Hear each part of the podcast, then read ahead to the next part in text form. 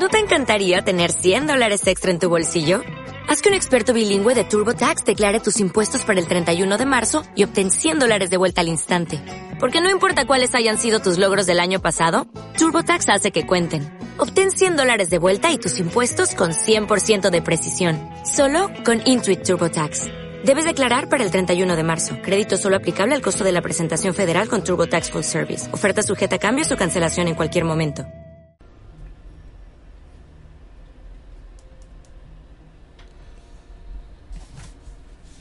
De mito y significado de Claude Levi Strauss leemos el quinto y último capítulo, titulado Mito y Música.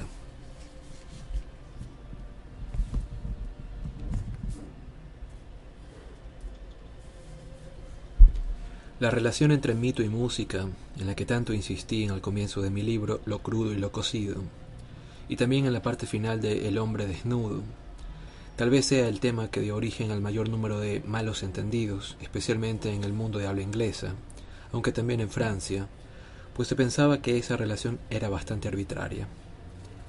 Por el contrario, yo tenía la idea de que no había una única relación, sino dos tipos de relaciones, una de similitud y otra de continuidad, perdón, de contigüidad,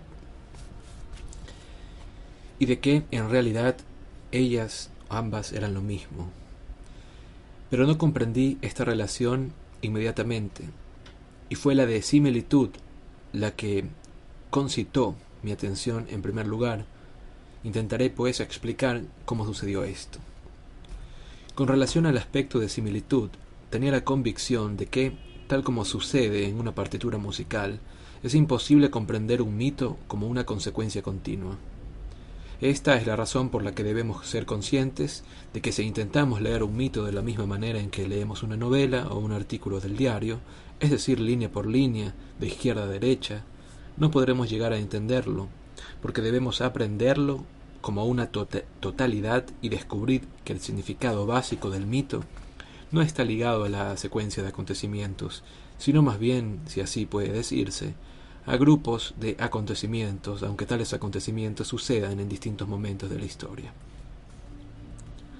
Por lo tanto, tendremos que leer el mito aproximadamente como leeríamos una partitura musical, dejando de lado las frases musicales e intentando leer la página entera, con la certeza de que lo que está escrito en la primera frase musical de la página solo adquiere significado si se considera que es parte de lo que se encuentra escrito en la segunda en la tercera, en la cuarta y así sucesivamente. Es decir, no solamente tenemos que leer de izquierda a derecha, sino simultáneamente en sentido vertical, de arriba hacia abajo. Tenemos que percibir que cada página es una totalidad y sólo considerando el mito como si fuese una partitura orquestal, escrita frase por frase, podremos entenderlo como una totalidad y extraer así su significado.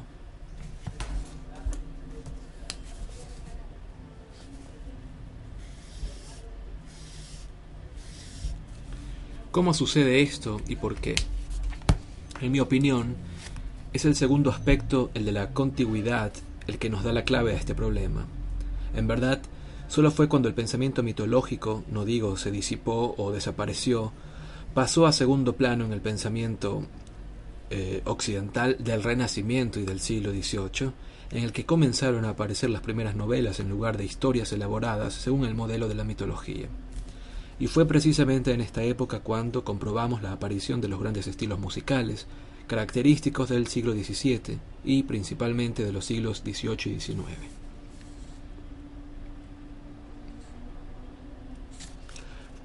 Fue como si la música transformase completamente su forma tradicional para apoderarse de la función, función intelectual y también emotiva en el pensamiento mitológico, abandonó aproximadamente abandonó aproximadamente en esa época. Repito, porque hubo un error en la lectura.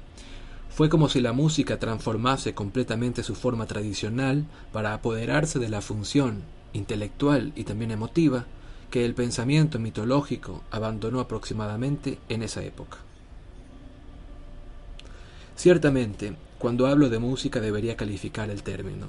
La música que asumió la función tradicional de la mitología no es un determinado tipo de música, pero la música como tal surgió en la civilización occidental en los primeros cuartos del siglo XVII, eh, perdón, con Frescobaldi y en los primeros años del siglo XVIII con Bach y obtuvo su máximo desarrollo con Mozart, Beethoven, Wagner en los siglos y Wagner en los siglos XVIII y XIX. A fin de aclarar estas afirmaciones, me gustaría ofrecer un ejemplo concreto que tomaré de la tetralogía El anillo de los nivelungos de Richard Wagner. Uno de los temas más importantes de la tetralogía es lo que en francés se llama le thème de la résignation à l'amour, la, renuncia al amor. Como se sabe, este tema aparece por primera vez en la composición El oro del Rin, en el momento en que Alberic sabe por, por las ninfas del Rin que sólo puede conquistar el oro si renuncia a toda clase de amor humano. Este impactante motivo musical es un aviso para Alberic, dado en el preciso momento en que él decide, perdón, en que él dice que se queda con el oro y renuncia al amor de una vez por todas. Todo esto es muy claro y simple. Es el sentido literal del tema. Alberic está por renunciar al amor. Ahora bien, en un segundo momento, importante y sorprendente, el tema reaparece en las Valquirias, en circunstancias en que se torna extraordinariamente difícil entender el porqué.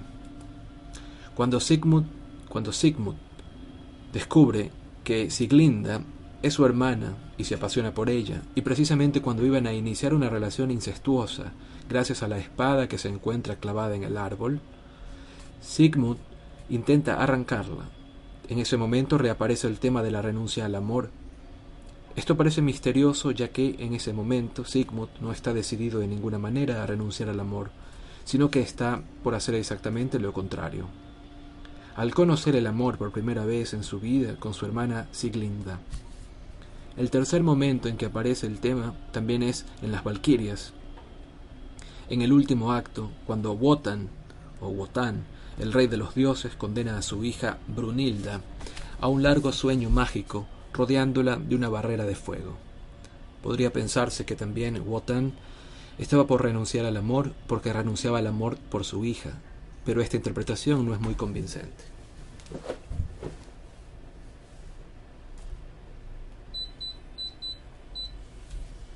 Es posible observar que en este caso enfrentamos el mismo tipo de problema que en la mitología.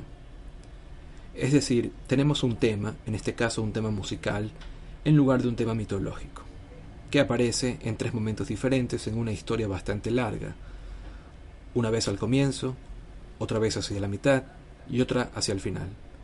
Si en este análisis nos limitamos a las dos primeras obras de El Anillo de los Nibelungos, me gustaría demostrar que el único modo de entender estas misteriosas reapariciones del tema reside en reunir los tres acontecimientos, aunque parezcan muy diferentes unos de otros, con el objeto de determinar si pueden ser tratados como un mismo y único acontecimiento. Así, es posible comprobar que en las tres ocasiones diferentes existe un tesoro que debe ser retirado o desviado de aquello para lo cual está destinado. Está el oro, que se encuentra enterrado en las profundidades del Rin, está la espada enterrada en el árbol, que es un árbol simbólico, el árbol del universo o el árbol de la vida, y la mujer llamada Brunilda, que debe ser sacada del círculo de fuego. La repetición del tema nos sugiere que en verdad el oro, la espada y Brunilda son la misma cosa.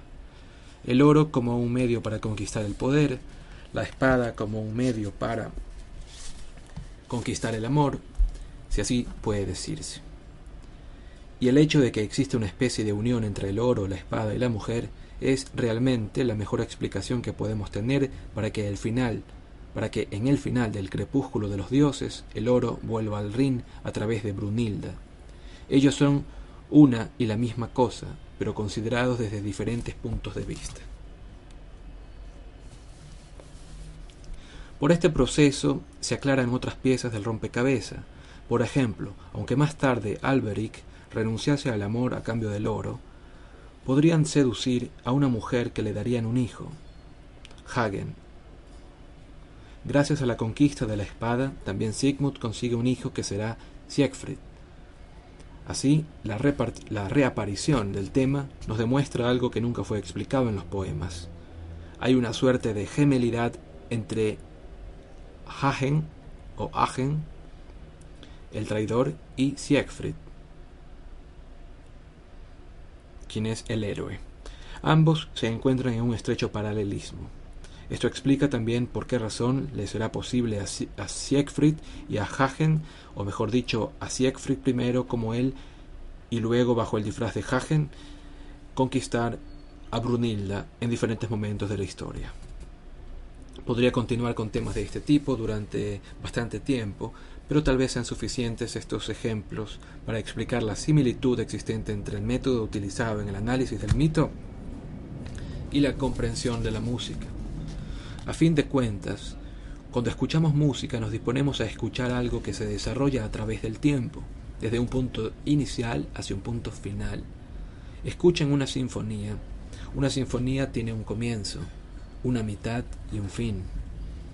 Con todo, nunca se entenderá nada de la sinfonía si se obtendrá perdón, nunca se entenderá nada de la sinfonía ni se obtendrá placer alguno al escucharla si se fuera incapaz de relacionar a cada paso lo ya escuchado con lo que está por escucharse, manteniendo la conciencia de la tonalidad, de la totalidad de la música, de la totalidad de la música. Si se retuviere, por ejemplo, la fórmula musical del tema y las variaciones, solo se podría entender y sentir la música si para cada variación se tuviera en mente el tema que se ha escuchado en primer lugar. Se percibirá que cada variación tiene un sabor musical que le es propio si se consigue relacionarla inconscientemente con la variación escuchada anteriormente. Hay, pues, una especie de reconstrucción continua que se desarrolla en la mente del oyente de la música o de una historia mitológica. No se trata sólo de una similitud global. Es exactamente como si al inventar las formas específicamente musicales, la música solo redescubriese estructuras que ya existían a nivel mitológico. Por ejemplo, es asombroso que la fuga, tal como fue formulada en la época de Bach, sea la representación vívida del desarrollo de determinados mitos que tienen dos tipos de personajes o dos grupos de personajes, digamos uno bueno y otro malo, aunque esto constituye una supersimplificación. La historia inventariada por el mito es la de un grupo de personajes que intenta escapar o huir de otro. Se trata entonces de una persecución que un grupo de un grupo por el otro, en las que algunas veces el grupo A llega a alcanzar al grupo B, todo como en la fuga. Es lo que en francés se llama le sujet et la réponse. La antítesis o la antífona continúa por fuera de la historia, hasta que ambos grupos se mezclan y confunden, un equivalente de la estreta de la fuga. Finalmente, la solución o clímax de este conflicto surge de la conjugación de los dos principios que se habían opuesto durante todo el mito. Puede tratarse de un conflicto entre los poderes de arriba y de abajo, el cielo y la tierra, o el sol y los poderes subterráneos, y así sucesivamente. La estructura de solución mítica de conjugación es muy semejante a los acordes que resuelven y ponen, ponen fin a la pieza musical porque también ellos ofrecen una conjugación de extremos que se juntan por única y última vez. Asimismo, es posible demostrar que hay mitos o grupos de mitos que han sido construidos como una sonata, una sinfonía, un redondó, perdón, un rondó o una tocata, o cualquier otra forma que en realidad no ha sido inventada por la música, sino que inconscientemente se ha recogido de la estructura del mito.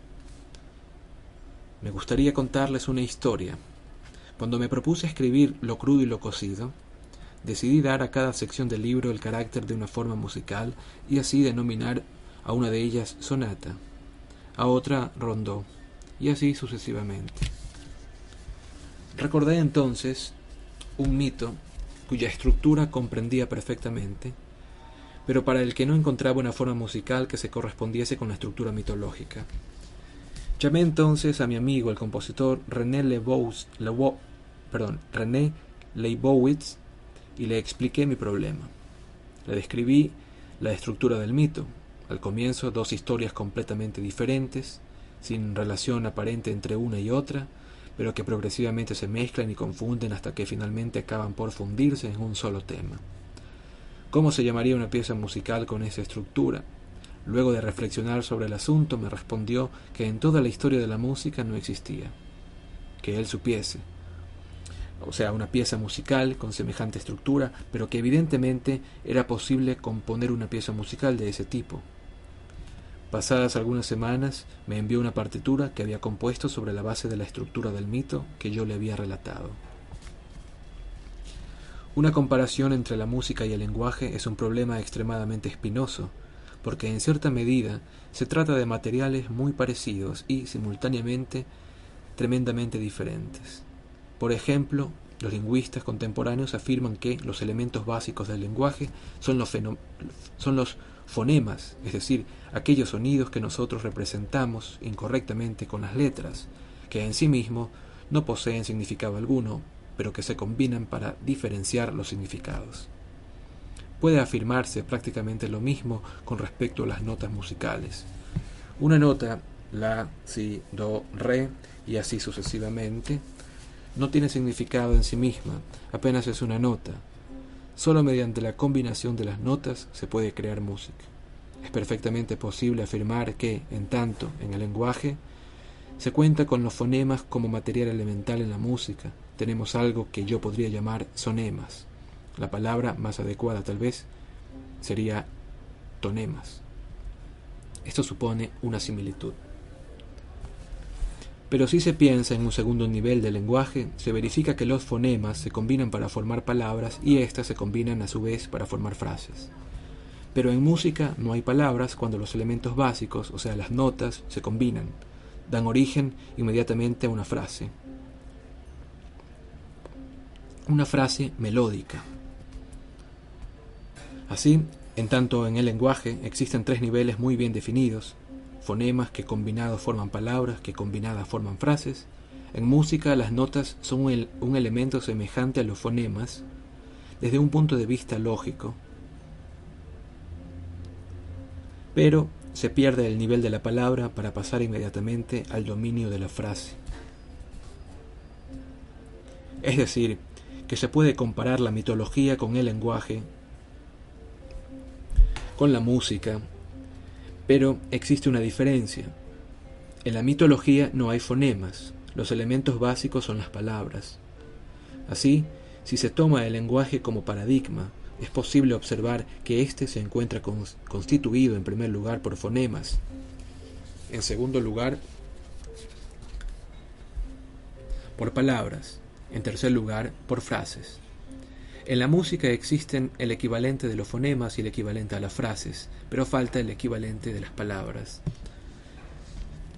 Por otra parte, en el mito existen un equivalente de las palabras y un equivalente de las frases, pero no el equivalente de los fonemas. Por lo tanto, en ambos casos falta un nivel. Una nota nos dice, a partir de lo que podría llamarse un triángulo lingüístico conformado por fonemas, palabras y frases, si se intentara constituir o construir un triángulo para el caso de la música y el mito, uno de ellos carecería del equivalente a la palabra y del equivalente de los fonemas el otro. Así, estos dos últimos quedarían en un vértice trunco para dar el lugar ausente de la separación diferencial.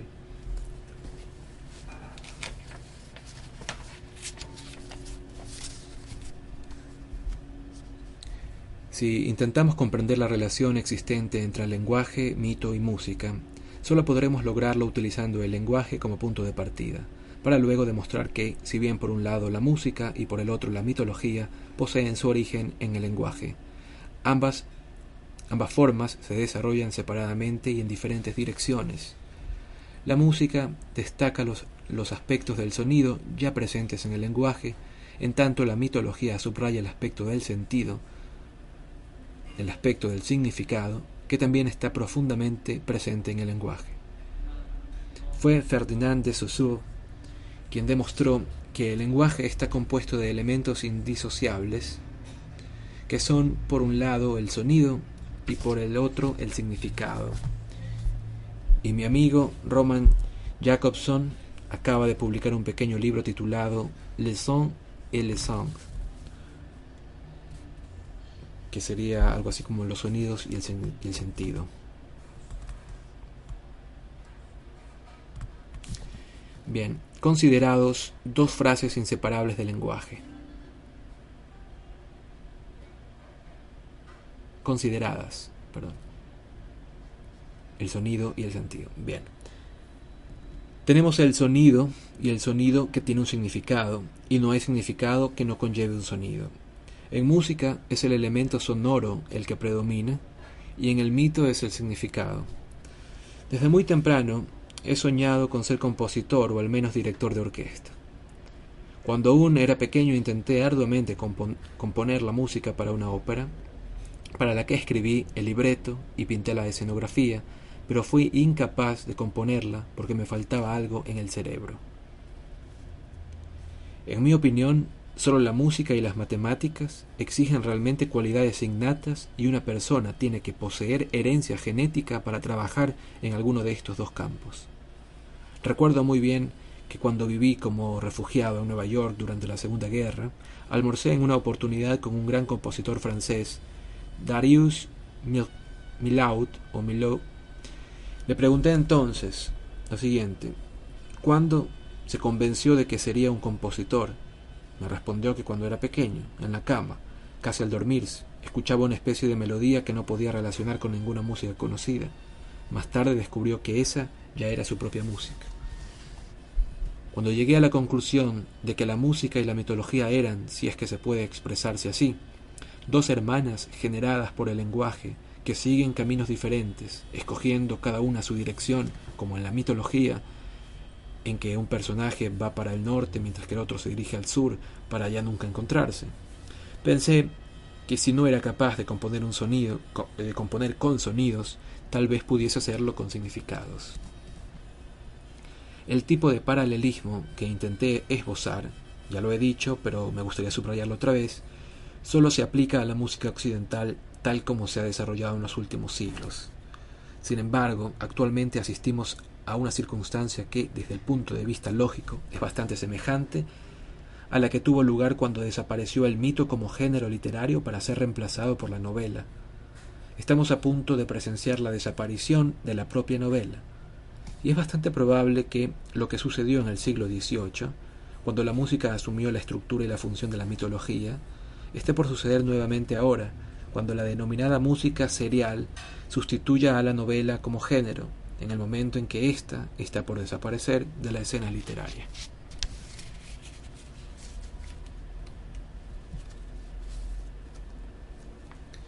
Bien, hemos concluido el libro de Claude Levi Strauss titulado Mito y Significado, la versión que tenemos en nuestras manos es publicada por Alianza.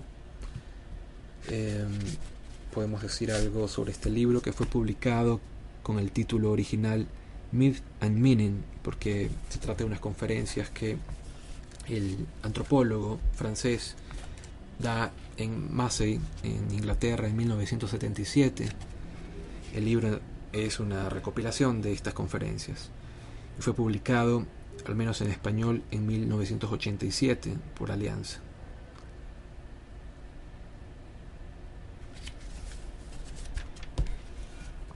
En la contraportada aparece lo siguiente. Figura señera del pensamiento del siglo XX, Claude Levi-Strauss es el máximo exponente de la corriente estructuralista que propugna el entendimiento de la totalidad para comprender cada uno de sus elementos constitutivos en el área de las ciencias humanas, especialmente en los campos de la antropología y la sociología. En Mito y Significado, recopilación de una serie de conferencias pronunciadas en la Universidad de Toronto, perdón, había dicho Inglaterra, se trata de Toronto. De hecho, la Universidad de Toronto es la que publica este libro por primera vez en inglés. Aclara que no es posible el dominio de la naturaleza por el mito y dilucida cuestiones tan complejas como la relación entre mito e historia la parte que ocupan las narraciones mitológicas en la cultura, sus conexiones con la ciencia y con la música, las diferencias entre pensamiento primitivo y mente civilizada, y la lógica del mecanismo de transformación del mito, que se desdobla infinitamente en un doble movimiento de inclusión y exclusión para alcanzar su carácter estructural.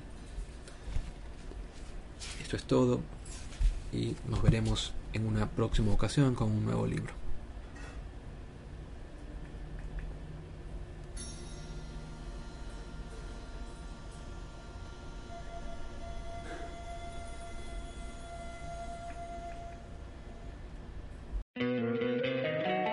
Encantaría tener 100 dólares extra en tu bolsillo? Haz que un experto bilingüe de TurboTax declare tus impuestos para el 31 de marzo y obtén 100 dólares de vuelta al instante. Porque no importa cuáles hayan sido tus logros del año pasado, TurboTax hace que cuenten. Obtén 100 dólares de vuelta y tus impuestos con 100% de precisión. Solo con Intuit TurboTax. Debes declarar para el 31 de marzo. Crédito solo aplicable al costo de la presentación federal con TurboTax Full Service. Oferta sujeta a cambios o cancelación en cualquier momento.